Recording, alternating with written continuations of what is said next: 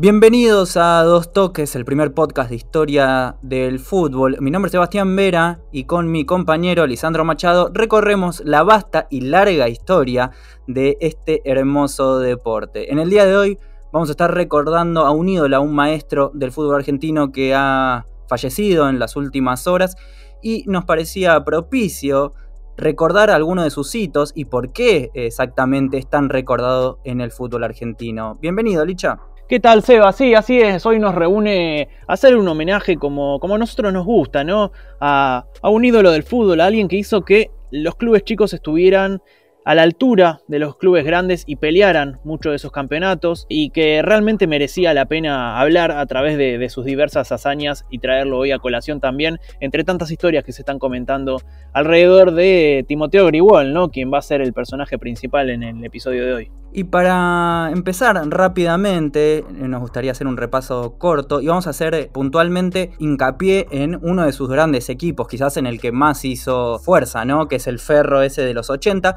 pero eso lo va a estar contando Licha. A mí me gustaría repasar un poquito antes eh, lo que fue su vida hasta llegar a ese punto.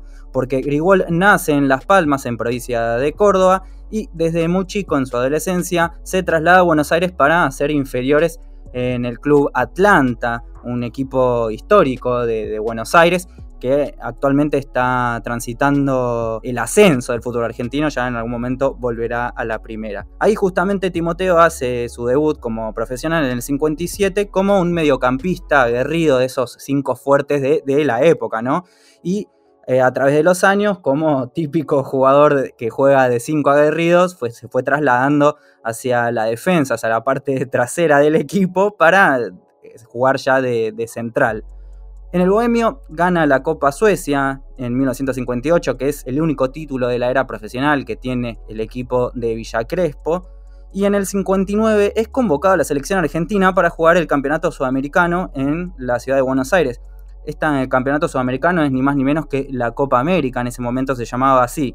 Logra estar entre los convocados para el albiceleste, que venían de tener un mundial bastante complicado en Suecia de 1958, que es el último capítulo que tenemos de Camino a Qatar, que pueden repasarlo cuando quieran, está en Spotify, iVoox y donde sea que nos estén escuchando en este momento.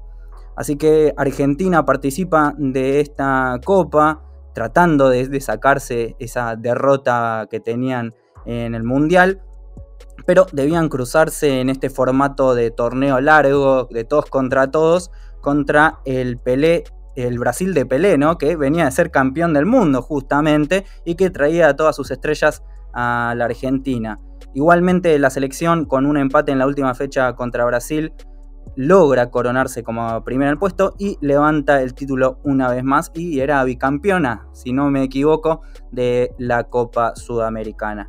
En el 66 Timoteo se muda a Rosario para sumarse a Central, uno de los dos grandes de la ciudad, y desde el primer momento se dice que mostró su profesionalismo y su entrega porque se le reconocía que se quedaba a entrenar hasta después de hora.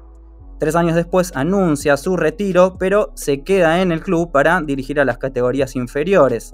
En el 71, ahí es donde por primera vez tiene un intento dirigiendo a la primera, pero de forma interina pero le toca un partido altamente difícil porque es ni más ni menos que el clásico ante Newell's y logra sacar un empate, un 2 a 2.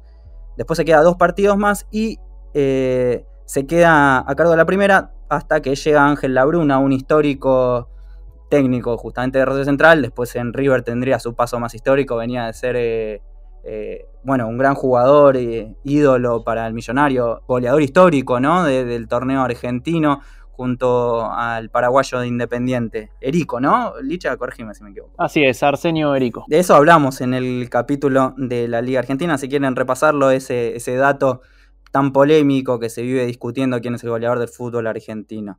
Cuestión, seguimos con la carrera de Grigol. Logra sacar unos buenos resultados en esos tres partidos de, de, forma interina hasta que llega la Bruna. Ese mismo equipo, ese, ese mismo plantel, termina siendo campeona del torneo nacional por lo que si somos justos le podemos otorgar ¿no? un media, un cuarto de estrella de ese torneo nacional que logra Rosario Central. Dos años más tarde, ahí sí asume de forma definitiva a, a cargo del primer equipo y para ese nacional construye un equipo histórico de Rosario Central porque eh, bueno, los hinchas de Rosario Central lo conocerán, pero a ese equipo se le conocía como los picapiedras. Atendé este dato, porque era un equipo duro, disciplinado, pero efectivo. El equipo viene en realidad más allá de, su forma de juego, porque era una contraposición al equipo de moda de ese momento, al que, llevaba la batuta en el, fútbol argentino, que era ni más ni menos que el huracán de Menotti. Este, este equipo tenía un juego más vistoso, más de toque, bla este equipo de Rosario Central era un poquito, tenía otra forma de llevar el juego y salió campeona del torneo nacional, que para lo difícil que es que un equipo del interior salga campeón del torneo argentino teniendo, bueno, a River, Boca, San Lorenzo, Racing, Independiente, todos estos grandes equipos que están todos situados en Buenos Aires y para que un equipo del interior logre hacer fuerza ahí tiene que tener un buen manejo de equipo y algo tiene que tener, ¿no? En este equipo estaba conformado por eh, grandes ídolos de Central, podemos recordar a Aldo Pedro Poy, Carlos Aymar, el Kai Aymar, que se le conoce ahora, que es un periodista deportivo en estos momentos, José Pascutini y los hermanos Killer, entre otros. Después de este título consiguió dos subcampeonatos y llegó hasta las semifinales de la Copa Libertadores. En esa época es donde también se construye esta arenga particular que tiene Grigol, por lo, una de las cosas que más se lo conoce, además de su gorrita y su boina. Eh, era la forma que tenía de arengar a sus jugadores antes de que salten a la cancha, que era una palmada fuerte en el pecho, algún que otro grito, y el propio Grigol explica la razón de, esta arenga, porque dice, ocurre que cuando el jugador se está eh, vistiendo antes de un partido, tiene como una angustia, y pegándole en el pecho le sacas un poco de esa angustia y se suelta más rápido. Quizás también fue un poco una cábala, ¿no? Que consiguió un par de resultados buenos y quedó, ¿no? Algo así al estilo bilardista, se podría decir. Tuvo tres etapas en total en el Canalla, con un intervalo en donde se fue a México a dirigir a los Tecos de Guadalajara, un equipo que está transitando la segunda división, tercera división del fútbol mexicano en la actualidad y cambió de nombres muchas veces. No fue nada relevante porque vuelve. Y en el 78 se despide de forma definitiva de Rosario, dejando, dejando muchos títulos, ídolos, y hasta el día de hoy tiene la marca de victorias consecutivas de local en el club, 10 fueron hasta que se rompería esta racha con un empate entre Gimnasia, bastante particular que esté justamente contra este equipo. Al año siguiente se mudó a Mar del Plata para hacerse cargo de Kimberly, pero apenas dura seis meses en el cargo y en 1980 llega por fin a la etapa donde vamos a desarrollar un poquito más con Licha, llega a Ferrocarril Oeste. Y previo a mencionar lo que fue la trayectoria de Gribol en Ferro, quiero hacer una pequeña aclaración porque algo ya lo hablamos en el episodio de Argentina, eh, el último, si quieren vayan a escucharlo, es, muy interesante todo el devenir de torneos aquí que tenemos en Argentina, pero lo interesante es que en esta época, en los 80, se jugaban dos torneos en el año. Primero se jugaba un metropolitano, donde jugaban solamente los equipos del conurbano bonaerense, de Rosario y de Buenos Aires, y luego un torneo nacional donde se sumaban todo el resto de los clubes de todo el resto del país. Esto es importante para mencionar también porque vamos a ir transitando a lo largo de los diferentes formatos y hablando de estos torneos y también está bueno saber de qué manera era que se jugaban para que no parezca que estoy hablando de cualquier cosa también. Lo dicho, Grigol llega a Ferro para jugar en la temporada 1980 y su debut comienza con un 2 2 frente a Tigre por el torneo metropolitano de 1980. Tras dos torneos en crecimiento en ese 1980, en 1981 va a tener su primer hito, porque Ferro termina convirtiéndose en subcampeón del Boca de Maradona en el Metropolitano tan solo por un punto, y en el Nacional termina perdiendo la final frente al River de Kempes por un doble 1 a 0. Voy a mencionar rápidamente estos momentos estadísticos, porque después quiero centrarme en algunas anécdotas más, pero para mencionar así brevemente, al año siguiente este hito del doble subcampeonato, 1982, y en el medio de todo un clima bélico por el tema de la guerra de Malvinas, Caballito termina convirtiéndose en felicidad pura justamente por el trabajo de Grigol. Ese año, en el Nacional 1982, el grupo que le toca es la zona B, donde termina avanzando invicto y puntero en un grupo compartido con Unión Independiente, Argentinos Juniors, Atlético Concepción, San Lorenzo de Mar del Plata, Unión San Vicente y Estudiantes de Santiago del Estero. Luego se jugaba una segunda fase donde en cuartos de final le ganó a Independiente Rivadavia de Mendoza por 1 a 0 y 0 a 0 y en semifinales a Talleres de Córdoba a quien le ganó 4 a 0 y empató 4 a 4 para pasar a la final en un recordado partido. El finalista al que venció el equipo de Ferrocarril Oeste fue Huracán, que fue 0 a 0 en la ida y 2 a 0 en el estadio Ricardo Echeverry un 27 de junio de 1982. Sé que lo dije rápido, pero por si no se dieron cuenta, Ferro no solo fue campeón en ese Nacional 1982, sino también fue campeón invicto.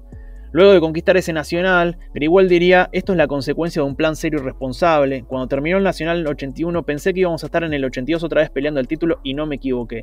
Si mantuvimos el mismo trabajo, la misma gente y la misma dedicación, no podíamos hacer otra cosa que mejorar. Finalmente en 1984, luego de un 83 medio discreto, termina revaliando el título en el Nacional de ese año, donde en el grupo E superó a Instituto Platense y Altos Hornos Zapla de Jujuy. Luego en el camino terminó dejando afuera Huracán, Independiente y Talleres, y en la final esta vez el hito fue mayor, porque si bien no salió campeón invicto, sí lo hizo ganando 3 a 0 en el Monumental y 1 a 0 en Caballito en mayo de ese año 1984.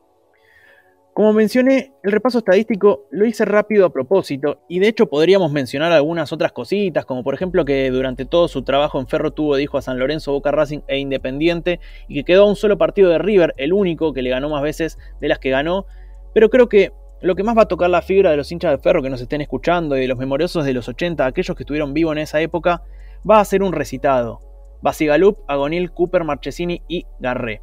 Es que realmente, insisto, este ferro quedó en la mente de todo un barrio, por este equipo, por esos nombres que iban surgiendo y también a través de las canciones. Hoy todavía hay una canción de, Ferro que dice La alegría de mi barrio nunca la voy a olvidar, cruzamos la cordillera, ocupamos el Maracaná, que es recordando aquel 1983 cuando el Verdolaga enfrentó a Colo Colo y Cobreloa de Chile y también cuando pisó el mítico estadio brasileño en 1985 en su visita a Fluminense y Vasco da Gama, obviamente todos estos por la Copa Libertadores. Esa alegría de hecho no la van a olvidar, porque no solo salió campeón, no solo llegó a Ferro a jugar la Libertadores por primera y única vez en esos años, sino que todo esto se coronó en una estatua inaugurada en 2016. Y algo que no quería dejar pasar antes de, cerrar esta parte importante de la historia de Ferro y de Gribol es que en todo este periodo va a tener un enorme papel también Neol Nagnudel, que era el técnico de Ferro en aquella época. Ferro tiene un equipo de básquet que es realmente histórico también en la Liga Nacional.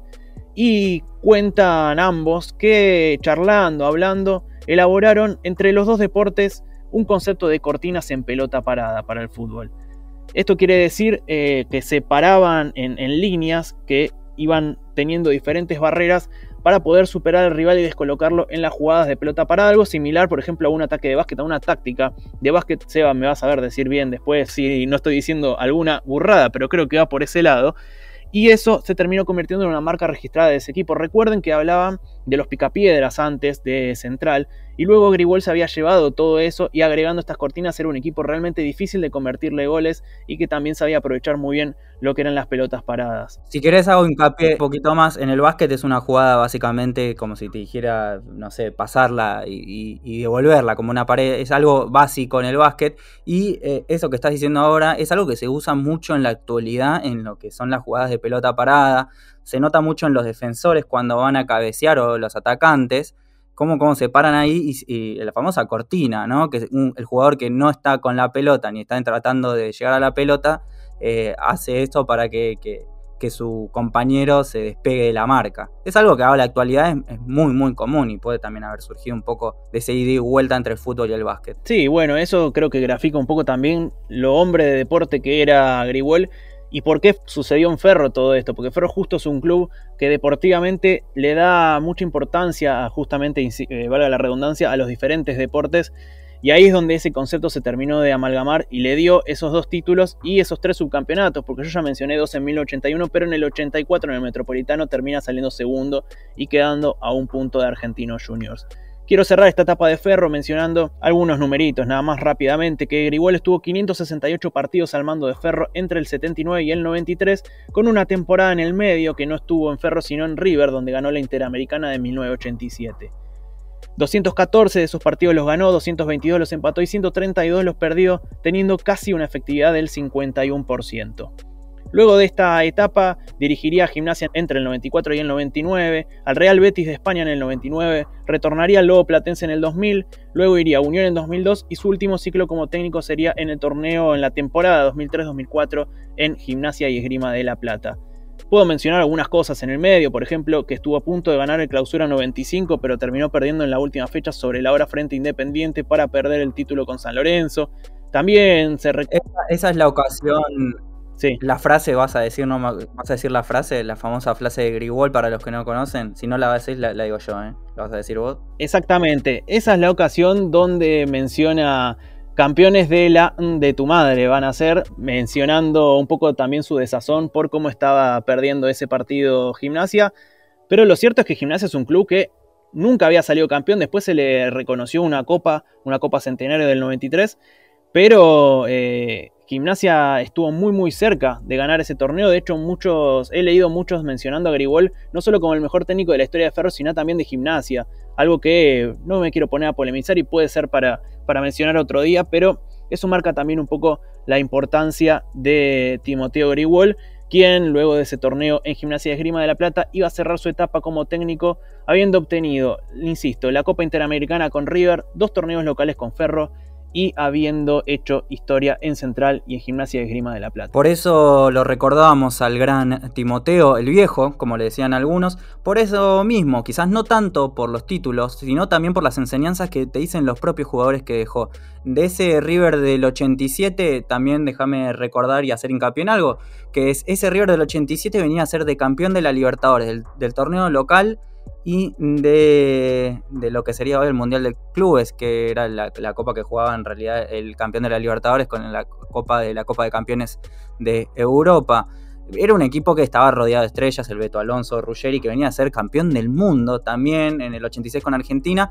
Por eso, eso esos mismos jugadores decían que se les complicó un poco, estaban en una nube y se les complicaba la bajada de línea que, les traía Grigol, que era un tipo más estricto. Años después se arrepentirían y de las cosas que, que podrían haber aprendido de él. Timoteo fue socio honorífico de Gimnasia, un club que, como decía Licha recién, ni siquiera logró sacarlo campeón, pero hizo mucha fuerza, fue animador del fútbol argentino en una época donde Gimnasia, bueno, Gimnasia nunca fue un equipo eh, campeón ni, que luchara tanto, fue esa época, quizás años después con Troglio al mando. Eh, y también sacó grandes jugadores, los Barros Esqueloto salieron en esa época, Kempes eh, un gran jugador argentino, debutó en esa época en Rosario Central al mando. Todo el mundo que lo tuvo, que lo tuvo como técnico lo recuerda con gran cariño y con muchas enseñanzas. Por eso queríamos recordarlo también y no podíamos dejar pasar esta ocasión para hablar un poco de la historia de Grigol. Me gustaría antes de cerrar simplemente mencionarles que nos pueden encontrar en diferentes redes sociales. Somos a dos toques podcast, estamos en Instagram con el nombre a dos toques podcast 2 con letra. También estamos en Facebook, nos pueden mandar por mail a dos toques en este caso dos con número. Nos gusta hablar de este tipo de historias y nos gusta retratar a los personajes a través de sus diferentes hitos y diferentes anécdotas que podemos encontrar en su vida. Por eso queríamos rememorar aquí a a y también decirles que si tienen ganas de que hagamos a alguien en especial, eh, también nos, nos avisen y les agradecemos mucho por haber estado escuchando. Los esperamos en algún próximo episodio de A Dos Toques Podcast.